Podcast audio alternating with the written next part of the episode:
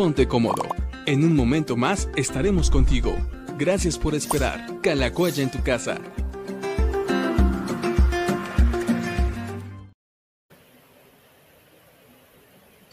Hola, muy buenas tardes a todos. Hola, amor mío, ¿cómo estás? Hola, amorcito, ¿cómo estamos? Muy bien, gracias a Dios. ¿Y ustedes cómo están? ¿Cómo estás tu amorcito? Bien, bien. Ahora, ahora en casa. Sí, sí, ahora estamos acá en casa.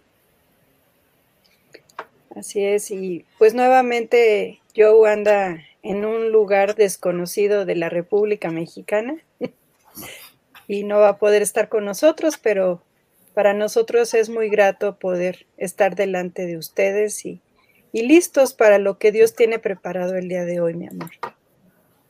Así es. Bueno, pues eh, siempre es bonito que la gente se conecte con nosotros y nos mande sus preguntas, además de sus saludos y, y, comentarios. También es bueno las preguntas, las respuestas, las opiniones, etcétera, etcétera, para poder hacer este programa muy ameno.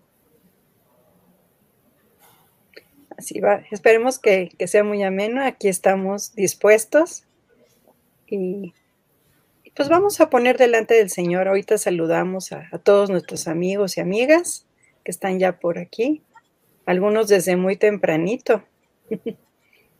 Sí, hay gente que ya espera, la transmisión con mucha anticipación. Sí. Pues, querido Señor, te doy gracias por esta oportunidad de estar juntos por lo que tú nos vas a enseñar el día de hoy, por cada pregunta que, que no solamente se expondrá, sino que también tendrá una respuesta, todas esas inquietudes y levantamos a cada persona que se está conectando, se conectará en el futuro, para que tu salud pueda ser con ellos, tu paz pueda ser la provisión y lo que cada corazón está necesitando en este día nos ponemos de acuerdo y pedimos que tu Espíritu Santo esté en medio de cada uno. Gracias Señor por, por la lluvia, gracias por tu presencia que siempre es manifiesta sobre cada uno. En el nombre de Jesús. Amén. Amén. Pues mira, nos manda saludos Fernanda Lucero, Sandra Carrillo, Carlos CJ, de Yanira Cortés. Siempre es bien bonito como, todos saludan, ¿verdad, mi amor? Sí, es bonito ver la, respuesta que la gente tiene y sus, saludos. Gracias a todos. También algunos de ellos vieron el programa de la mañana que tuviste con la doctora Raquel, que fue muy interesante. Sí, una cita con el cardiólogo. Muy buena. Una cita con el cardiólogo Jesús. Sí, gracias a Dios, fue muy, muy bonito. Mira, nos pregunta por aquí, es de las primeras preguntas, María de Jesús Flores, dice que, perdón, bendiciones, ¿cómo sigue la hermanita Oli y el hermanito Noé? Bueno, Noé ha estado escribiendo que ya gracias a Dios está en su casa, recuperado, le, le mandaron 28 días de descanso, de reposo por, para que se recupere por completo pero gracias a Dios está bien, eh, fuera de todo peligro. Eh, creo que Dios movió las cosas para que él fuera al hospital en el momento preciso y, que le hicieran también el cateterismo en el momento oportuno. Por eso que hablando del Kairos, yo creo que todo fue en el Kairos de Dios porque de esa manera se pudo, aunque si bien se dio el infarto, yo creo que se, se dio en el momento en el que él estaba eh, en su casa yéndose al hospital, y, pero llegó perfecto, llegó, llegó a tiempo y pues Dios eh, en su misericordia permitió que también los médicos actuaran y que previnieran un posible segundo infarto. Así que nos ha comentado que todo está bien, que las cosas van caminando en su salud y confiamos plenamente que así seguirá. Y bueno, por, por la parte de la, de la hermana Oli, mi mami, pues gracias a Dios ya se le desinflamó su, su mejilla, esta parte del pómulo. Solamente le queda un poquito de sensibilidad, pero ella se siente bien, gracias a Dios. Hace ratito nos, nos mensajeamos un poco y, y, gracias a Dios va muy bien. Gracias de veras, Mari, Mari de Jesús, por preguntar por ellos. Siempre es, es, es bueno saber cómo, cómo siguen nuestros amados, ¿verdad? Donde quiera que se encuentren. Y hablando de donde quiera que se encuentren, por aquí nos manda saludos Joe. Dice hola, hola. Y Ah, seguramente, bueno, hola, pues, Joe. Ujú, por aquí en anda. algún punto de la República Mexicana. o- Sí. Pues te mandamos un saludo, Joe, con, con mucho cariño y, y con todas las personas con las que estás ahorita. De verdad, les, les amamos y, y que tengan muy bonita tarde. Sí, También Eneida Aranda nos manda saludos. Sandra Carrillo te manda muchos saludos. Y ya, ya por aquí empiezan algunas preguntas. Aquí tenemos a Edrey, que nos, nos hace tres preguntas diferentes. ¿Qué significa que la obra de algunos se quemará? Que si la que la obra de algunos se quemare, sufrirá pérdida él mismo. ¿Será salvo, pero como quien pasa por el fuego? Esa es la primera. ¿Qué significa que con dificultad se salva el justo? ¿Qué significa que el Espíritu Santo convencerá al mundo de justicia y de juicio?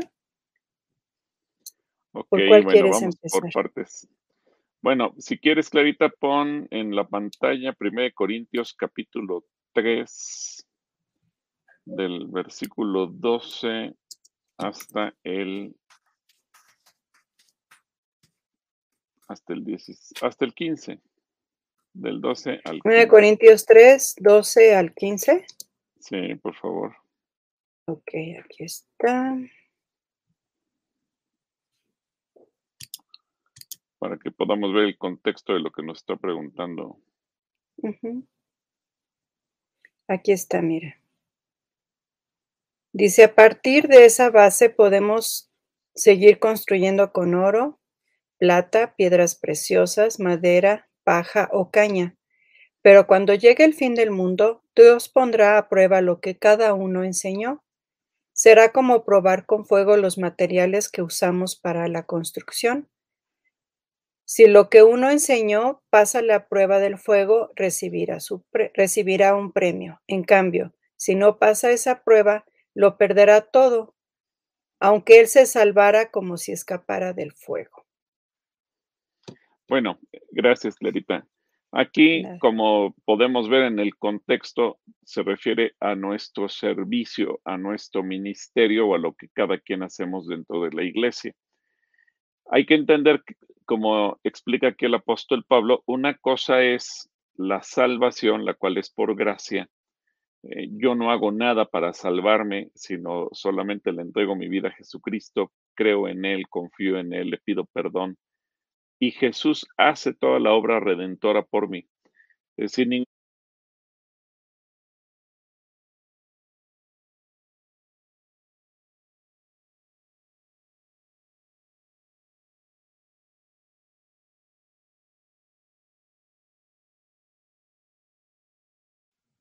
Porque se había apagado el micrófono, ¿verdad?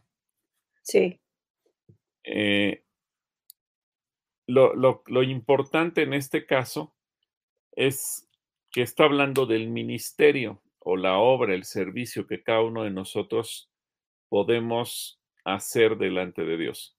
Entonces hay que identificar, por un lado, nuestra salvación, esa Jesús la, la pagó, Él nos redimió, Él hizo todo lo que nosotros podríamos haber o no podríamos haber hecho para alcanzar la salvación. Tú y yo no podemos hacer nada para autosalvarnos. Dependemos de Jesús, lo necesitamos a Él. Así que en ese sentido no hay problema, por eso dice que Él mismo se salvará. Pero hablando de la obra, del servicio, hablando del ministerio, de lo que cada uno de nosotros hacemos, bueno, habrá gente que sirva al Señor con todo su corazón, con toda su mente, con toda su alma, con todas sus fuerzas, que se empeñen, que su prioridad sea quedar bien con el Señor, hacer las cosas con excelencia, hacer las cosas lo mejor posible para el Señor. Habrá gente que lo hará más o menos. Podríamos usar incluso como ejemplo y de versículo paralelo la parábola de los talentos, en donde dice que el Señor a uno le dio cinco talentos, a otro le dio tres talentos, a otro le dio eh, un talento. Bueno, ¿qué pasa con aquel que se esforzó y a los cinco talentos entregó otros cinco talentos? ¿Qué pasó con el que, el, que recibió eh, dos talentos y entregó otros dos talentos? Pero ¿qué pasa con aquel que a lo mejor no se esforzó tanto y que hizo un trabajo más o menos? Pues hay como para que no digan que no sirvo, hay como para que no digan que estoy sentado y que no me eh, intereso en nada. Y mucha gente seguramente hará una obra indolente, mediocre, a lo mejor porque lo ve como un requisito, a lo mejor por quedar bien con otra persona, a lo mejor porque alguien le motivó para servir, pero no lo hace de corazón. Y si hay otra actividad que cree él más importante que servir al Señor, pues el servicio pasa un segundo a un tercer lugar. No se le da una prioridad, no se le pone interés, no se le pone el entusiasmo, las ganas que se requieran. Y por lo tanto, su obra va a ser probada y la obra de todos nosotros. Y el Señor dice que la probará con fuego, de tal manera que la obra de muchos se va a quemar, es decir, no va a dar ningún fruto, no va a traer ningún resultado. Por eso dice, es como si hubieras hecho una casa de hojarasca, como si hubieras hecho una casa de, de papel, como si hubieras hecho una casa de pasto, de, de, un material que no va a resistir el fuego y en cuanto venga el fuego se lo va a consumir y va a desaparecer. Pero si tú haces una casa o un ministerio edificado de una manera fuerte y por eso menciona los diferentes materiales de los que se puede llegar a hacer, bueno, el fuego lo que va a hacer es simplemente resaltarlo, va a hacer que, luzca, que se vea bien, que se vea hermoso, etcétera, etcétera, etcétera. Y de esa forma, eh, nuestro ministerio, nuestra obra pasará la prueba, pero si nosotros no edificamos bien, pues obviamente eso se va a derrumbar. Aquí quiero poner un ejemplo, eh, o, podrían ser dos ejemplos. Pensemos en una batalla, una batalla de dos ejércitos, una batalla épica, que, de esas que eh, requirieron el máximo esfuerzo y el espíritu eh, heroico de quienes combatieron. Porque la batalla fue tan difícil, tan dura, tan complicada, que realmente costó trabajo obtener la victoria. Ahora, ¿qué hace épica esa, esa batalla? Pues precisamente que se está enfrentando a un ejército igual o más poderoso. Y el poder obtener la victoria requirió sacar lo mejor de, de uno mismo. Claro, fue probado el ejército con un ejército igual o más fuerte que él mismo, pero ese ejército enemigo fue lo que hizo que resaltara el valor heroico del ejército del que estamos hablando para que pudiera levantarse y pudiera obtener una victoria sorprendente. Eso mismo, no es que Dios quiera quemar nuestras obras y por eso nos manda fuego. No, es que en los momentos más complicados es donde se va a ver realmente cómo está hecho nuestro carácter, si realmente le estamos eh, empeñando todo el esfuerzo. Pensemos en un equipo de fútbol que se tiene que enfrentar quizás a un rival que es muy poderoso y que ese partido también puede ser bastante memorable, emocionante, porque hubo peligros de un lado y hubo peligros del otro, y que cualquiera de los dos se pudo haber obtenido la victoria. Pero ¿qué pasa con el equipo nuestro? El que finalmente demostró la gallardía, sacó adelante la, la competencia y obtiene la victoria. Esa victoria sabe a gloria, sabe a lo máximo. ¿Por qué? Porque se derrotó al adversario. Y cuando nosotros estamos en medio de situaciones complicadas, primeramente vemos a veces lo, lo difícil que se ponen las circunstancias, pero tenemos que aprender a ver la bendición que hay detrás de esa victoria. Así que en ese sentido, Edgay y amigos todos, pues la obra de todos va a, pasar, va a ser pasada por fuego. A lo mejor mi servicio no fue tan bueno. Bueno, no quiere decir que porque mi servicio no fue tan bueno, no me voy a, a salvar. La salvación ya la pagó Jesús. Pero ahora que tengo que hacer, pues yo no quiero que mi obra sea destruida por el fuego o por las pruebas, sino que trascienda. Yo creo que ninguno de nosotros tenemos la mentalidad o, queremos tener la mentalidad de decir, bueno, pues con que me gane el cielo de panzazo y aunque todo lo que yo haga en la tierra sea echado al fuego, no, no ese es el sentido. Ahí Pablo está también picándonos el orgullo propio para decir, Señor, yo quiero hacer un buen trabajo como cristiano. Y yo creo que esto va en relación con el otro, la otra pregunta que dices que qué significa que con dificultad se salva el justo. Bueno, también ahí, a ver Clarita, si quieres, pon primera de Pedro, eh, capítulo 4, versículo 17 al 19.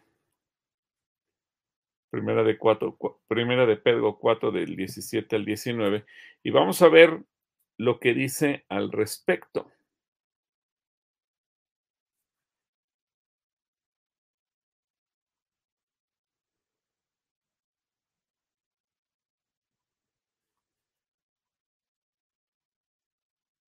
Tienes muteado tu micrófono, Clarita. Aquí está, mi amor. Ahora sí, perdón. Ha llegado ya el momento de que Dios juzgue a todos y de que empiece por juzgar a su propio pueblo. Y si empieza por nosotros y nos hace sufrir así, imagínense lo que les espera a los que no obedecen la palabra de Dios. Y si con dificultad se salvan los que hacen el bien, ya se pueden imaginar lo que les pasará a los malvados y a los pecadores. Por eso los que sufren, porque por eso los que sufren porque Dios así lo quiere, deben seguir haciendo el bien y dejar que Dios los cuide, pues Él es su creador y cumple lo que promete. Ahora, aquí ven contexto, si todos vamos a ser sometidos a juicio, y qué interesante que Pedro nos aclara que el juicio no va a comenzar con la gente mala, no va a comenzar con las mafias o con los eh, grupos de narcos, etcétera, etcétera. No, el juicio va a comenzar por la casa. ¿Qué quiere decir esto con nosotros, los cristianos, la iglesia, los que nos decimos hijos de Dios? Ahora, si Dios va a poner un tamiz de tal manera que realmente pueda ver quién es el que pase ese filtro. Y creo que ahí Jesús a lo largo del Evangelio nos da varias lecciones al respecto, ¿verdad? Eh, porque si no perdonamos, pues se nos va a retirar a nosotros el perdón. Porque acuérdate que eh, en, la parábola de aquel que ya había sido perdonado, los dos deudores, pero él no quiso perdonar a quien le debía a él. Entonces el rey le quitó el perdón y le dijo, pues no te perdono porque tú tampoco perdonaste al que te debe. Y en la vida real va a pasar exactamente lo mismo. Eso va a ser un filtro. Todos creemos tener la salvación porque aceptamos a Cristo en nuestro corazón, porque creemos en Él, porque confiamos en lo que dice la palabra. Pero ahora vendrá eh, la necesidad de hacernos la pregunta, y bueno, y yo ya perdoné a los que me han ofendido, porque entonces, si no perdono, pues me estoy echando encima la ira de Dios y que me retire el perdón. Y Jesús nos da varios filtros que ahorita no podría mencionarlos todos, pero por eso dice, pero bueno, si el justo con dificultad lo logra, pues imagínate los que no lo son. Y finalmente, eh, ¿cuál es la tercera pregunta? ¿Qué significa que el Espíritu Santo convencerá al mundo de justicia y de juicio? Bueno, eh, esta pregunta tiene que ver con el hecho de que solamente el Espíritu Santo puede convencer a una persona que necesita a Dios. Ninguna otra persona lo puede hacer. Tú puedes eh, tratar de convencer, animar, dar un excelente mensaje, ser un excelente evangelista, decir lo que quieras decir, citar los versículos de la Biblia que tú quieras, Pero si el Espíritu Santo no convence a una persona que necesita el arrepentimiento, de nada servirá. Es el Espíritu Santo el que hace la obra. Y ahí vendrá las funciones de la Trinidad. El Padre nos ama, envió a su Hijo para que muriera por nosotros, pero es el Espíritu Santo el que nos convence de que somos pecadores, de que tenemos que arrepentirnos para que podamos llegar al Padre. Así que espero que eso te sirva, mi querido Edrey, y que también sea de bendición para toda la gente que nos está viendo en este momento. Así es, así es, mi amor. Ahora sí que ya empezó largo Edrey el día de hoy y hay otra otra mujercita, Mari GM, que también tiene varias preguntas, pero antes nos manda saludos la familia Pérez Galeote. Y por acá también está Mónica Morillo desde Ecuador y damos gracias a Dios, ¿verdad? Porque la situación allá ya se regularizó. Sí, gracias a Dios, saludos hasta Ecuador. Y bueno, vamos a empezar con una de las preguntas de Mari GM, que dice, Pastor Gilberto, buenas tardes. Pastor, hay quien dice que los humanos también somos animales, que pertenecemos al reino animal. ¿Cómo responder a eso? ¿Tú te sientes, amorcito, tú te sientes como, no sé, una jirafa o un, un changuito o una oveja o un lobo? ¿Tú te sientes así, mi amor? Bueno, es que no, yo no me siento así, pero hay, hay que entender que desde el punto de vista científico se dividieron la, en tres reinos, ¿verdad? El reino vegetal, el reino mineral y el reino animal. Y al ser humano se le considera dentro de ese reino. Ahora, eh, esto puede obedecer por un lado porque por las teorías de la evolución y también por la compatibilidad o el parecido que tenemos los seres humanos con otros seres vivos. Eh, digamos que espiritualmente no somos animales, por, también la Biblia dice que uno es, el espíritu eh, humano, eh, creo que está en Eclesiastés, a ver si tú te acuerdas, Clarita, que uno es el espiritual y otro es el animal. a ver si ahorita lo encuentro. Y, pero por otro lado, eh, por otro lado, también hay que entender que los seres humanos, en, la parte científica, pues sí tenemos mucho de compatibilidad con los animales. Prueba de ello, que por ejemplo, pruebas de medicamentos o de laboratorio, antes de aplicarse en un ser humano, primero se aplican en animales. Entonces, dependiendo la reacción que pueda haber en ellos, eh, puede haber también en el ser humano. Y muchos o la mayor parte de los medicamentos se prueban, por ejemplo, con ratones de laboratorio y después puede ser que pasen a chimpancés o a cualquier otro por quizás el parecido que puedan llegar a tener eh, nuestras células o determinados eh, elementos. Incluso eh, por ejemplo, del cerdo, se ha logrado extraer algunas sustancias o partes de miembro que puedan llegar a ser compatibles en cierta manera con el del ser humano. Entonces, en ese sentido es que la ciencia dice que nosotros somos parte del reino animal por esa compatibilidad, no porque nosotros seamos animales irracionales, no, eh, me parece que es en el libro de Eclesiastés, capítulo 3. Eclesiastés 3, versículo 20 eh, y 21. Porque ahí, ahí hace una... Bueno, vamos a ver, fíjate, desde el versículo 19. No, no, desde el versículo 18. Eclesiastés 3, 18 hasta el 21. A ver si Clarita nos pone estos versículos.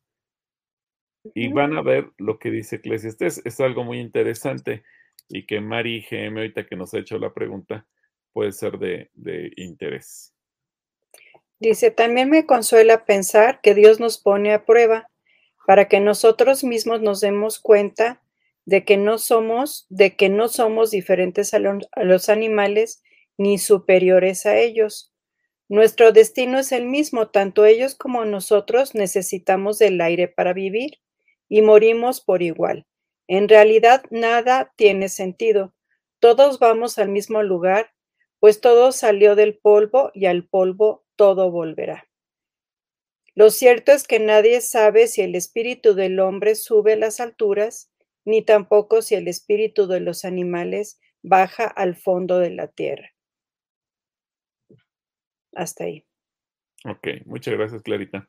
bueno, espero, espero, que este versículo que es muy claro, dice, no somos superiores, no somos diferentes en el sentido que así como Dios creó a los animales del polvo de la tierra, porque dijo, produzca la tierra, y, y cuando dijo Dios produzca la tierra, pues la tierra empezó a producir todo tipo de animales, ¿verdad? Los que se arrastran, las bestias, etcétera, etcétera. Y cuando hizo al ser humano, Dios no dijo produzca la tierra al ser humano, pero sí dice que con sus manos hizo al ser humano del polvo de la tierra. Cambió la forma. Todo lo, que Dios creó lo hizo diciéndolo. En el caso del ser humano, imaginémonos que, que seguramente el Señor tomó de su, como hizo Jesús cuando sanó al ciego, tal vez el propio Señor escupió sobre la tierra, hizo una masa eh, como si fuera de plastilina y comenzó a hacer al ser humano, lo hizo, le dio forma, sopló aliento de vida, pero la esencia, el material del que nos hizo a unos y a otros es el mismo.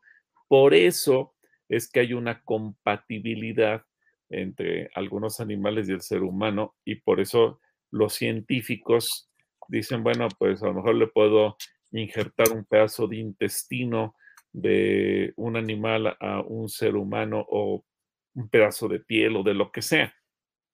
Hoy en día la ciencia ha avanzado mucho en el terreno de, la, de los trasplantes y se hacen experimentos muy interesantes. Y fíjate, a lo mejor muchos científicos pueden decir es que el ser humano proviene del chango como parte de la teoría de la evolución, pero muchos de los científicos también han sido muy inteligentes y si leyeron Génesis, se dan cuenta que, los seres humanos y los animales compartimos la misma materia prima. Entonces, era simplemente cuestión de asociar ideas. Así que eh, eso me recuerda también el, aquel, eh, aquella anécdota de un niño chiquito que le estaba preguntando a sus papás, eh, porque así le dejaron en la escuela una tarea, ¿verdad? De dónde viene el ser humano. Y cuando fue con la mamá, pues, la mamá le empezó a platicar acerca de Adán y Eva y le llevó al Génesis y le explicó, eh, pues todos venimos de Adán y Eva. Y después fue con el papá para corroborar la historia y el papá le dijo, no, hijo, eh, no, no venimos de Adán y Eva, venimos del chango. Entonces, para evitar confusiones, la mamá le dijo al niño, mira, el tu papá te está hablando de su familia, yo te estoy hablando de la mía. Entonces, así ya. Ay, amorcito. tranquiliza. Está muy bueno, ¿eh? Muy, muy bueno. Yo creo que no se nos va a olvidar ni tampoco a la hermana Mari, ¿verdad? Está bueno.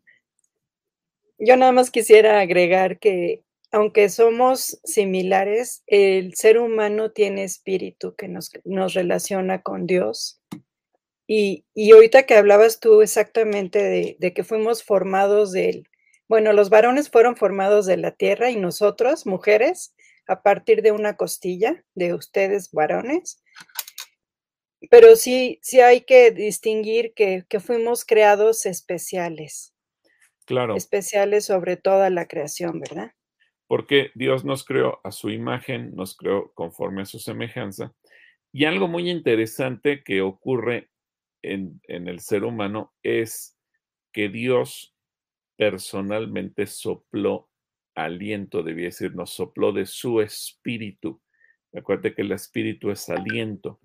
Entonces, imagínate como cuando una persona le da respiración boca a boca a otra para volverla a la vida, cuando el ser humano estaba creado eh, del polvo de la tierra, ¿qué hizo Dios sobre Adán?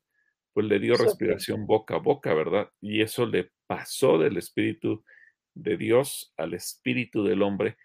Esa, esa pequeña, gran, extraordinaria diferencia es lo que nos hace diferentes de los animales, porque los animales no fueron creados de esa manera. Así es. Y bueno, por acá Connie, Connie Steven dice que, jajaja, ja, ja, gracias pastor por hacernos reír. Así es. Y bueno, aquí Soledad ya nos estaba compartiendo el versículo de Eclesiastés 3:21. Gracias, Sol. Gracias. Por hacerlo. Bueno, vamos a ver otra pregunta.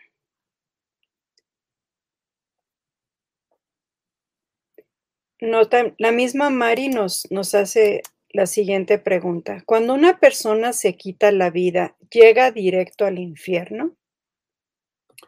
Bueno, mira, yo no me quiero emitir juez. Obviamente, por lo que entendemos en la Biblia, no, no hay salvación cuando uno se quita la vida porque está uno atentando contra la imagen de Dios, porque está uno atentando en contra de Dios, porque está uno yendo en contra de la voluntad de Dios.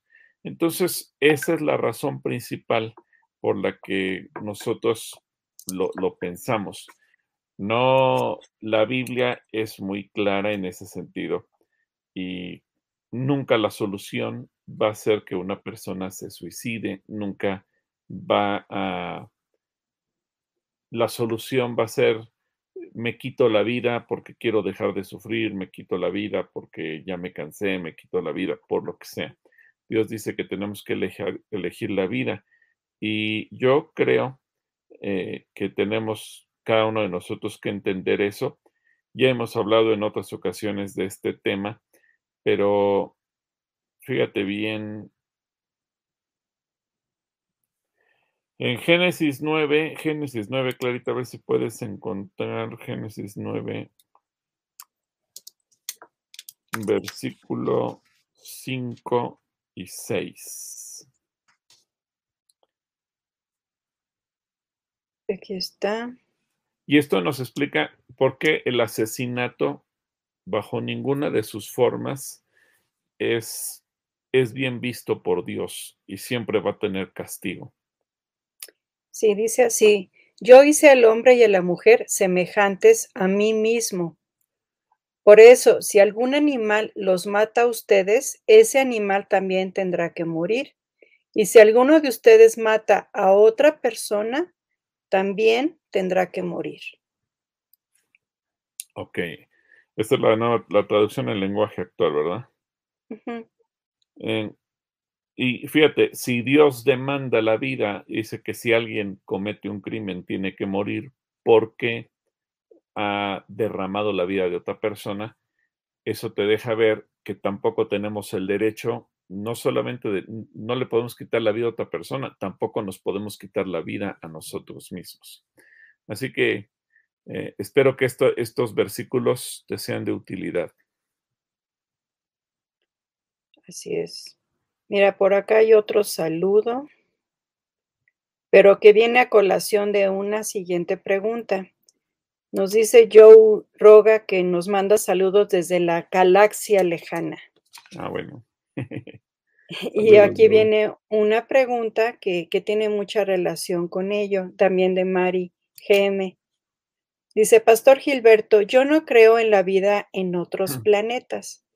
Pero mi hijo me dice, si no somos el único, si no somos el único planeta, ¿por qué no pensar que hay vida en estos otros planetas? ¿Usted qué opina, pastor? ¿Hay vida o no hay vida en, en otras galaxias? Ya lo habíamos hablado en otra, en otra transmisión, Mari, que toda la creación fue hecha por causa del hombre.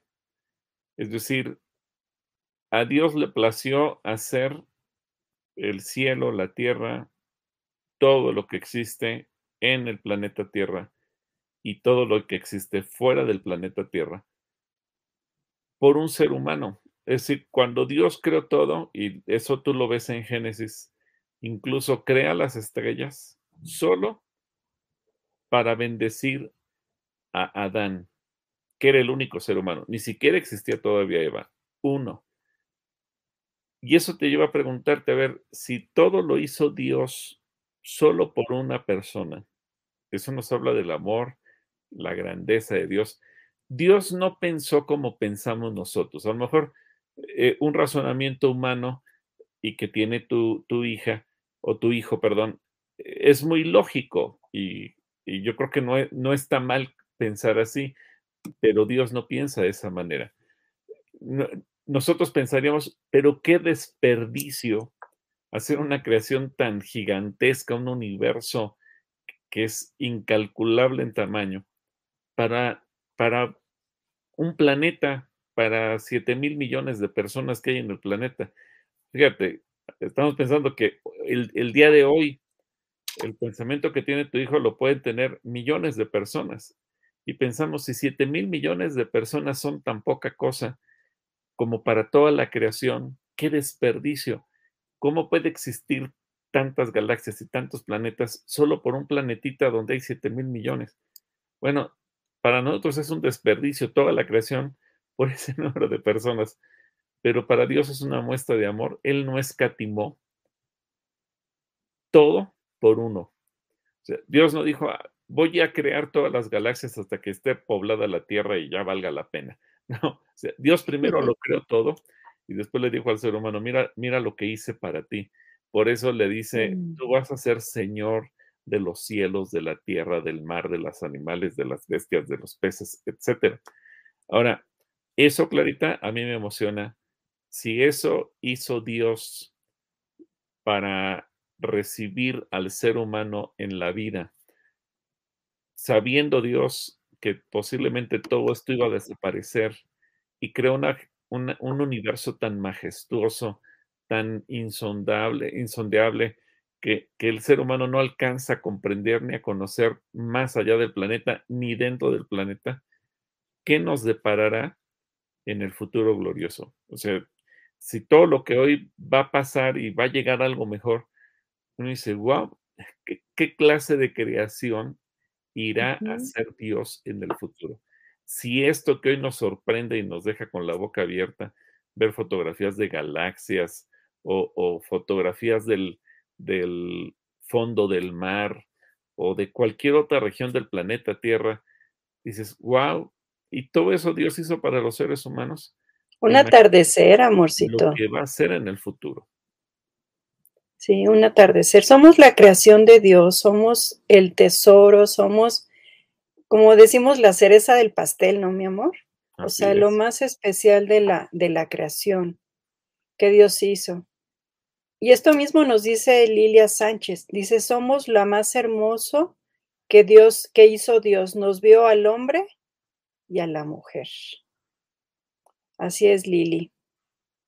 Eso es lo que, lo que realmente somos, ¿verdad? De parte de, de Dios que nos fue creando. Y por acá nos pregunta Concepción Victoriano, cuando a Pablo le dice le dice a Dios, bástate con mi gracia. ¿Qué enfermedad tenía? ¿Qué enfermedad tenía Pablo? Buena pregunta de Concepción. Eh, todos, todos piensan, todos los historiadores, que la enfermedad era su, su vista, porque en, hay, hay, varias pistas que nos da eh, el, el, propio apóstol Pablo sobre la enfermedad de su vista. Entonces, por ejemplo, uno, que él personalmente no escribía sus cartas, sino que tenía personas que le ayudaban a escribir y finalmente Pablo nada más las firmaba porque él no podía ver. Entonces, imagínate, no sé si fue Timoteo, Tito, Silvano, alguno de sus ayudantes los que escribían. Eh, por ejemplo, fíjate, en 1 Corintios 16, 21, por poner un ejemplo. Perdón, mamá, ¿cuál dijiste? Primera de Corintios 16, 21.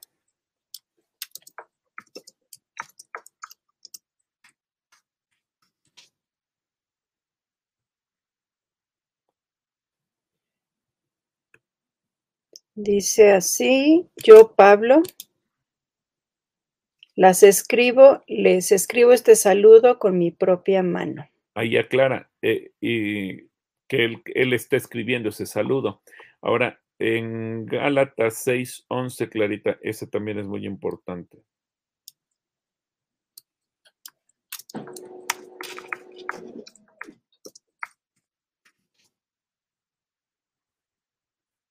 Dice, esta parte la escribí yo mismo. Fíjense que les escribo esto con letras bien grandes. Ahí está. Esta creo que es una de las principales versículos que nos habla del, del problema que él tenía de la vista. Y eh, déjame ver, por aquí había otro versículo que también quería mostrarles. Mm. Eh, Gálatas, ahí mismo Gálatas, fíjate, ahí lo acabamos de leer de que escribe con letras muy grandes, pero en, el capítulo 4, versículo 15, Clarita, a ver, Gálatas 4, 15. Este es un versículo muy interesante porque nos deja ver el problema que él tenía y, y que lo amaba tanto la, la, gente de las iglesias de Galacia que estaban dispuestos a hacer cualquier cosa por él. Dice, yo sé muy bien que de haberle sido posible, hasta se habrían sacado los ojos para dármelos. ¿Qué pasó con toda esa alegría? Ok, entonces Pablo, fíjate, está dando testimonio de que la gente lo quería tanto, yo creo que todo el mundo estaba consciente de su problema de la vista, que si hubieran podido, alguien o varios hubieran estado dispuestos a donarle sus ojos. En aquel entonces todavía no existía en, el mundo de la medicina el, e, el, hecho de poder hacer un trasplante de córneas como las que se hacen hoy en día. Ya existía el concepto del injerto, pero todavía no existía el, el método, la tecnología, o la forma para poder llevar a cabo una cirugía de esa naturaleza. Eso prácticamente se dio a finales del siglo pasado. Entonces, eso nos deja ver que Pablo eh, tenía un problema de la vista, Concepción. Y, y como Pablo mismo lo dice, tres veces he orado y le he dicho, Señor, devuélveme la vista. Y era lógico, si Pablo era un hombre que Dios utilizaba para resucitar muertos, para sanar paralíticos, para sanar a quien fuera. Y él decía, ¿y por qué entonces yo no sano? Y, es cuando el, Señor le dice, bástate mi gracia. Ese es el punto. Entonces te das cuenta que, en un momento dado, el propio apóstol Pablo, con la grandeza que tuvo en todos los sentidos, pues él también sufrió como sufre cualquier ser humano. Así es. Amor, y pregunta Connie Stevens en relación al versículo que acabamos de comentar, bueno, que acabas de comentar. Dice, entonces la ceguera era el aguijón de Pablo. La ceguera era el aguijón de Pablo. Ok, entonces sí. Qué interesante, ¿no? Como él mismo también lo describe en, estos versículos que, que estuvimos viendo. Aquí hay una pregunta de, gracias Connie por tu, por tu, por tu palabra. Anaí Monroy dice, gloria y honra a Dios, amén, amén. Bendiciones, Pastor Gil y Clarita. Una pregunta, ¿estos dones se reciben por imposición de manos como se hace en la iglesia? Y nos pone 1 Timoteo 4:14, no descuides el don que hay en ti que, que te fue dado mediante profecía con la imposición de las manos del presbiterio. Otra pregunta, ¿cuáles dones hay en la iglesia CCC? Gracias. Bueno, tú mismo te estás dando la respuesta, mi querida Anaí, y, qué bueno que tú lo, lo notas. Tú preguntas y tú pones la respuesta. Sí, los dones, pues, vienen por la imposición de manos. Eh, en ocasiones, los dones vienen simplemente con el bautismo, cuando el Señor eh, te perdona y empieza a tener, tú empiezas a tener una relación personal con Él. En ocasiones tiene que ser necesaria la imposición de manos.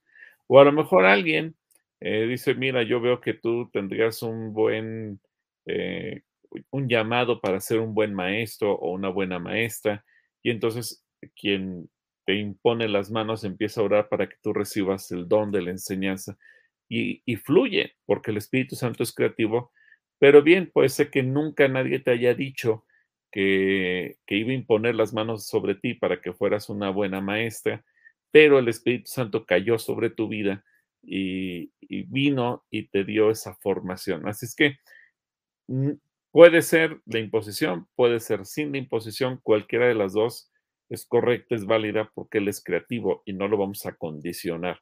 No, no, no recibo el don si no viene por la imposición o no, no recibo el don si viene solo. Es decir, cualquiera es válida.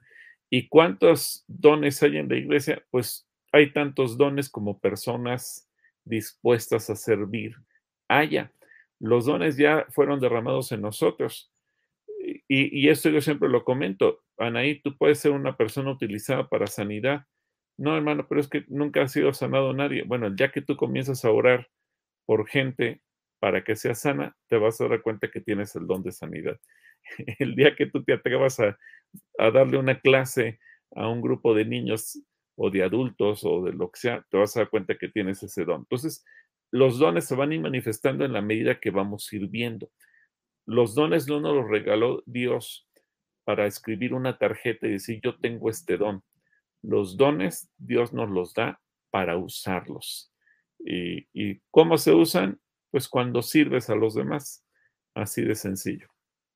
Sí, y realmente cuando uno empieza a servir, empieza a descubrir esos dones y son regalos que Dios da, pero no para el provecho propio, nada más quisiera yo completar eso, sino para ayudar y para servir a los demás. Yo creo que a veces uno va sirviendo y, y no te das cuenta. Mira, en mi caso personal, yo me acuerdo cuando yo empecé a servir eh, en Calacuaya, yo empecé a servir en, el estacionamiento. Pero eh, un día en el grupo de jóvenes eh, dijeron que iba a haber una reunión de moderadores. Y yo pregunté, ¿y qué es eso? Y me dijeron, pues entra y ve. Y cuando estábamos en, la reunión, eh, yo estaba ahí de curioso. Y me dijeron, bueno, tal día te toca moderar. Y dije, no, yo, a mí me da pena, yo soy muy tímido, eso no, no me gusta hacerlo. Me dijeron, no, aquí nadie entra a ver, aquí todos entran para servir. Y prácticamente me lanzaron al ruedo a mí me daba pánico escénico pararme frente a un grupo de personas y posteriormente eh, en las, ¿recuerdas Clarita cuando había una sola reunión a las 11 de la mañana, pero a las 8 nos veíamos los servidores y teníamos una reunión de puros servidores. Sí, con, una, con un pequeño mensaje. Exacto, a eso voy, con un pequeño mensaje. ¿Y quién daba ese pequeño mensaje? Uno de los servidores uno de los servidores y por orden alfabético le podía tocar un maestro de niños, uno de la alabanza, uno de donde fuera. Y también a los del estacionamiento les tocaba. Y un día me tocó a mí y yo estaba que me moría de, de nervios, ¿verdad? Pero cuando me tocó pasar, el hermano Gonzalo me dijo, muy bien, me gustó tu mensaje, te invito a predicar el siguiente lunes. Y dije, pero me agarró de sorpresa.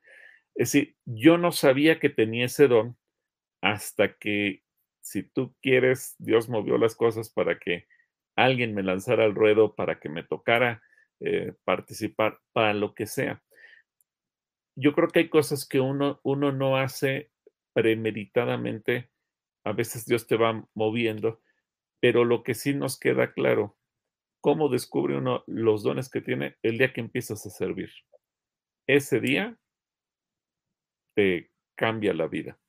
Y, tú recuerdas, Clarita, no vamos a decir nombres, pero teníamos, tenemos en común un amigo hace mucho que no está en Calacuaya porque ahora está pastoreando una iglesia, pero ¿te acuerdas que había un muchacho que era exagerada, pero exageradamente tímido? Y si te pedía algo, te decía, oye, Clarita, este, ¿te sí, sí me acuerdo y que te, desesperaba y decías, a, ver, pues, ¿qué quieres? Ya dímelo. y le daba vueltas y vueltas porque le daba pena hasta decir, necesito que me prestes una pluma. Entonces, e, es, terrible. Pero cuando este chico tomaba un micrófono para hablar, mis respetos. Se transformaba, amor. Se transformaba y se convirtió en un gran predicador. Entonces, el, yo creo que, que los dones descubrimos que los tenemos hasta que servimos. Es más, haciendo alusión a este amigo que hoy es pastor, yo te aseguro que cualquier persona que lo hubiera visto actuar fuera del servicio hubiera dicho, este muchacho no sirve. Pero él tenía el don, bueno, tiene el don. tiene un don extraordinario. Pero ¿cuándo se manifiesta? Cuando comenzó a servir. Cuando empiezas a servir y cuando se necesita. También, o sea, de pronto hay una necesidad y, y Dios en ese momento derrama de su Espíritu Santo y te utiliza como Él quiere, ¿no? Así es. Eh, Juan L. manda saludos desde Monterrey. Dice que tiene poco que nos sigue, pero que ha sido de mucha bendición. Y hay una pregunta muy interesante por aquí, amor. Hay muchas. Yo creo que no vamos a poderlas contestar todas, pero hay una muy interesante de parte de Acel, no sé si es Hazel o es Acel, Acel, muy, muy interesante. Dice, buenas tardes, Pastor Gilberto y Pastora Clarita. En segunda de Samuel 8.2 se menciona que cuando David conquistó la tierra de Moab, hizo que la gente se acostara y los midió con una soga. ¿Por qué lo hizo así? Al leer el capítulo, Dios no se lo pidió. Ah, a ver, a ver. Vamos a segunda de Samuel 8.2, Clarita, a ver qué. A ver qué dice. Sí está, sí está, me llamó muchísimo la atención este versículo.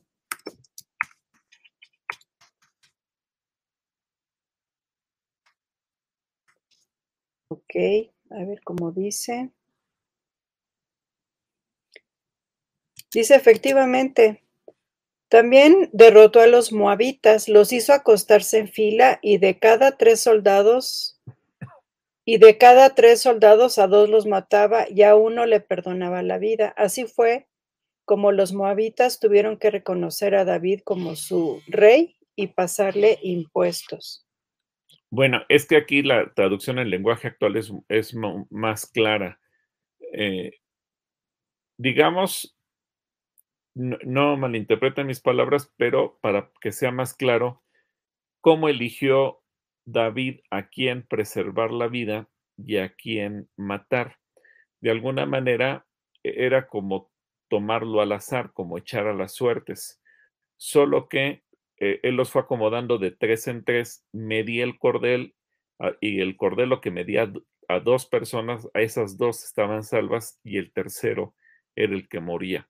Entonces, de alguna manera fue una selección que él fue haciendo a quién perdonar y a quién matar.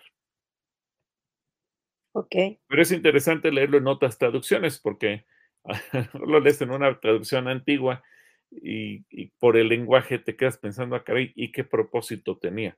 Cuando lo lees en una traducción más moderna, entiendes mucho mejor el contexto. Así es. Y fíjate que Drake nos hace un comentario bien chistoso. Dice, diálogos con el pastor me ayudó a descubrir lo preguntón que soy. Ay, pues qué bonito. Qué bonito. Y hay un comentario por parte, hablando de libros, y a mí me gustaría que pudiéramos, pudiéramos eh, volver a, recordar que, escribiste un libro, mi amor, ah, recientemente. Gracias a Dios que, ya está a la venta ahí en, en Amazon. Eh, y fíjense, puede ser desde la versión electrónica que descargas a tu computadora, tu celular, tu iPad, tu tablet o lo que quieras. Y, solamente cuesta 40 pesos en, ese formato.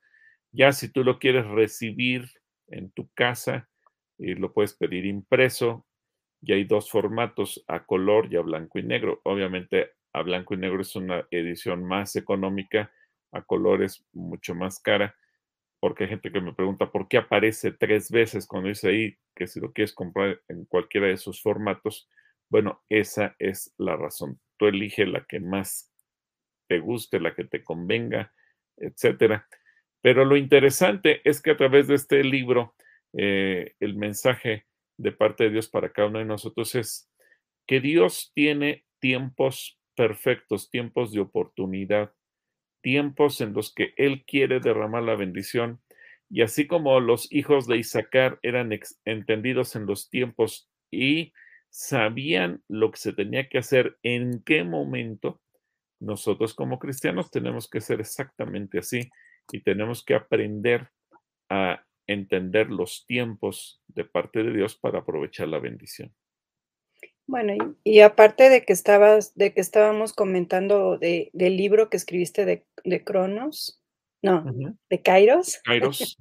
de Kairos, que además toda la, la, ganancia de este libro va a ser para Casa Asistencia. Eso cabe resaltar que es algo importante.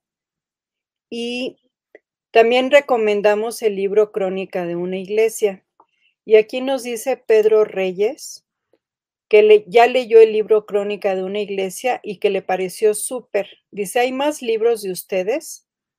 Saludos desde San Fernando, Tamaulipas. Sí, bueno, los libros del hermano Gonzalo, que eh, si tú, tú llamas por teléfono a eh, Calacuaya y te comunican con Socorro Aguas, ella te puede decir los libros que están disponibles, te pones de acuerdo con ella y te los puede enviar hasta tu domicilio. Ya te dirá costos y demás y te pones de acuerdo con Soco. Pues sí, hay, hay más preguntas, pero no sé si ya tengamos tiempo, amor mío, de, no, ya, ya, ya me mandaron de la Secretaría de Gobernación. Ahorita tengo una reunión de la Secretaría de Gobernación y justamente me acaba de, llegar el link a las seis de la tarde. Es que tendremos que terminar para poder atender ese compromiso que es, que es eh, importante por cuanto nos están pidiendo que podamos unirnos a esa reunión con algún, algún personaje de la Secretaría. Marisol Rivera tenía más preguntas. Bueno, qué bueno que no las mandaste hoy. Mándalas el martes, Marisol. Sí. Pues si no las pudimos contestar de verdad con toda confianza, las pueden escribir y con muchísimo gusto, pues en la primera oportunidad, pues las estaremos contestando. Aquí hay un comentario de Cristi Méndez. Ajá. Y donde dice que invitará, que si voy a invitar otra vez a la doctora Raquel Miranda, Dios permita en sus actividades y las suyas, que sí, fue muy grato y edificante escucharles, del amor al corazón. Muchas gracias. Yo creo que sí, eh, ya en, el momento en que puedas coincidir con ella, es, a mí me pareció extraordinario. A veces lo complicado es más bien coincidir con los tiempos de la doctora que siempre anda bien ocupada. Sí, anda, anda viajando por todos lados, ¿eh? pero Dios siempre tiene, ahora sí que tiene el kairos perfecto para, para cada persona y, seguramente con mucho gusto la podremos volver a tener con nosotros. Raquel es ese tipo de personas que cuando la ves le preguntas, ahora en qué parte del planeta andas, porque sí, es cierto. Sí, pues hay también algunas necesidades de salud de, de diferentes personas pero tenemos a un señor, a un señor y un buen doctor que, sana a cada persona, ¿verdad, mi amor? Así es. Bueno, y antes de orar, solamente para responderle a Georgina que si cuando Josué dice que él y su familia servirán al Señor, si se refiere a su esposa solamente, no, se refiere a toda su familia. Esto incluye hijos, nietos, bisnietos, etcétera. Recuerda que para entonces Josué ya tenía más de 80 años o ya andaba alrededor, alrededor de los ciento y cachito de años. Ya han pasado muchos años hasta el momento en el que Josué se despide del pueblo. Ya es un hombre, siempre tenemos la idea del joven ayudante de Moisés, pero él, pues pasaron los años y se convirtió en un hombre, creo que de 110 años, si mal no recuerdo, cuando murió y él, él toma esa determinación. Y para entonces, obviamente, él ya había visto hijos, nietos, bisnietos, a lo mejor hasta tataranietos. Y, y esa es la esencia de lo que también todos nosotros tenemos que orar, para que así como nosotros decidimos servir al Señor, nuestra oración es que lo hagan nuestros hijos, nuestros nietos, nuestros bisnietos, es decir, que se pueda trascender, que el conocer a Dios y servirle no se muera conmigo, sino que trascienda a las siguientes generaciones. Así es, mi amor, que trascienda. Yo creo que eso es, eso es lo mejor, ¿verdad? Así es. Pues, ¿te parece si, pues oramos? y, gracias por conectarse con nosotros. Es, siempre es una bendición poder compartir este tiempo y pues vamos a ponerlo delante de Dios. Señor, gracias porque tú permites que nos conectemos. Oramos por cada persona que ha pedido también alguna intención de oración, por aquellos que están con algún problema físico en su salud. Oramos para que en cada uno tú te manifiestes de una manera gloriosa y sobre todo, Señor, que tú seas propicio en cada familia, en cada casa. Yo te alabo por cada persona que, nos, nos, se conecta con nosotros, interactúa con nosotros, porque juntos podemos crecer también en el conocimiento tuyo. En el nombre precioso de Jesús. Amén. Amén. Pues, Dios les pues bendiga, que la pase con todos. Que tengan muy bonito resto de semana. Dios está con ustedes. Les amamos. Bendiciones.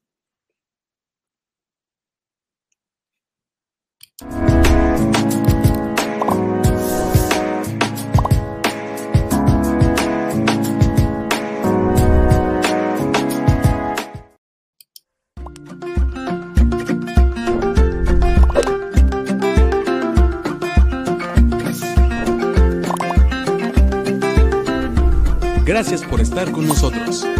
Dios te bendiga.